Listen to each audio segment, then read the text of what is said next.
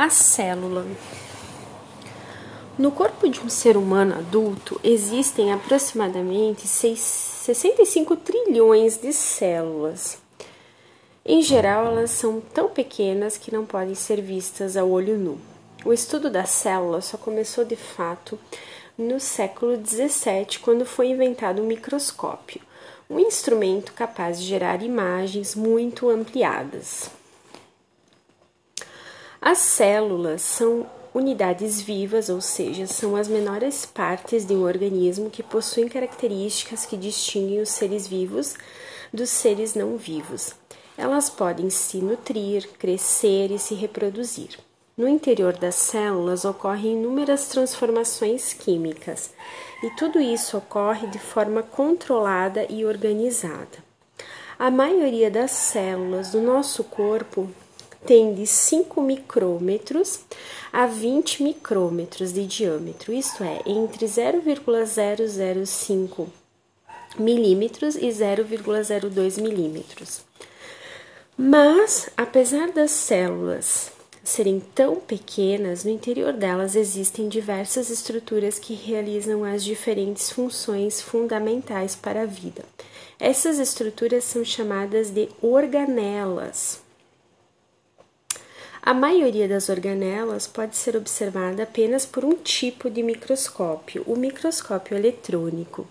A imagem aparece em uma tela e pode ser impressa em preto e branco ou ser colorida pelo computador. Enquanto os microscópios ópticos usuais podem produzir imagens ampliadas até cerca de 1,5 mil vezes, no microscópio eletrônico a ampliação é superior a 400 mil vezes. Partes de uma célula. A membrana plasmática é uma película que envolve a célula e regula tudo que entra e o que sai dela. Os nutrientes, o oxigênio, as substâncias que são eliminadas pela célula passam sempre pela membrana, que funciona como uma espécie de portão. Permite a passagem de certas substâncias e impede a passagem de outras. O citoplasma é a parte da célula que fica entre a membrana e o núcleo. Nele há um material gelatinoso chamado citosol, onde várias organelas estão mergulhadas. No citoplasma ocorrem muitas transformações químicas fundamentais para o organismo. Os ribossomos são pequenos grãos que podem estar espalhados pelo citoplasma ou grudados às membranas de uma estrutura maior, chamada retículo endoplasmático. Os ribossomos fabricam proteínas, uma substância importante para a formação das células de todos os seres vivos. Quando uma célula cresce, por exemplo, ela precisa fabricar proteínas, com as quais vai produzir mais citoplasma e organelas. O retículo endoplasmático é uma rede de pequenos canais e bolsas que formam uma estrutura semelhante a um labirinto dentro da célula. Muitas substâncias, como as proteínas e os lipídios, podem ser levadas a diferentes partes da célula por meio desses canais. As proteínas são transportadas pelos canais do retículo endoplasmático granuloso, também chamado rugoso, que possui ribossomos aderidos às membranas. Já os lipídios, gorduras, são produzidos e transportados pelo retículo endoplasmático não granuloso ou liso, que não possui ribossomos aderidos às membranas. O complexo Golgiense é um conjunto de bolsas que armazenam proteínas que serão transferidas para fora da célula, as proteínas são fabricadas pelos ribossomos grudados ao retículo endoplasmático granuloso. Depois, elas são levadas pelo retículo endoplasmático granuloso ao complexo Golgiense, onde ficam armazenadas até serem lançadas para fora da célula. A mitocôndria é a organela encarregada de extrair energia dos nutrientes utilizando o gás oxigênio. A célula usa essa energia para realizar as suas atividades.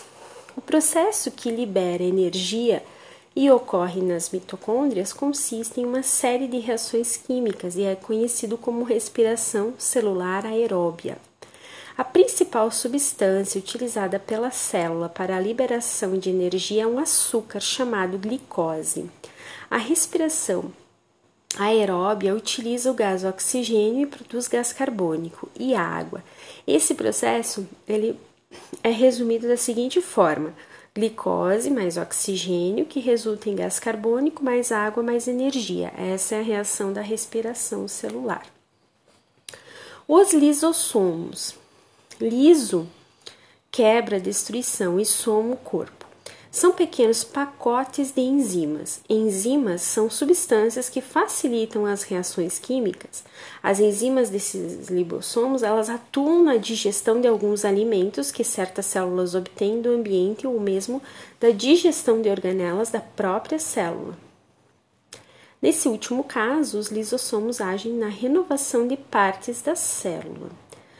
O núcleo é o centro de controle da célula, onde há fios microscópicos, os cromossomos, organizados em pares, os 46 cromossomos humanos, no quais, nos quais se encontra o ácido desoxirribonucleico ou DNA, e esse DNA é o material químico do qual é feito o gene contido no cromossomo.